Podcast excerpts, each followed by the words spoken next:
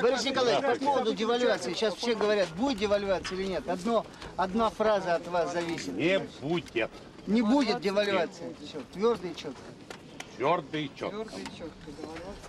И э, не просто это я придумаю, или фантазия, или я не хотел бы. Нет. Это все просчитано. Это каждые сутки проводится. Это работа и контроль. Каждые сутки. И тут э, это бесконтрольно, конечно, работа не пойдет.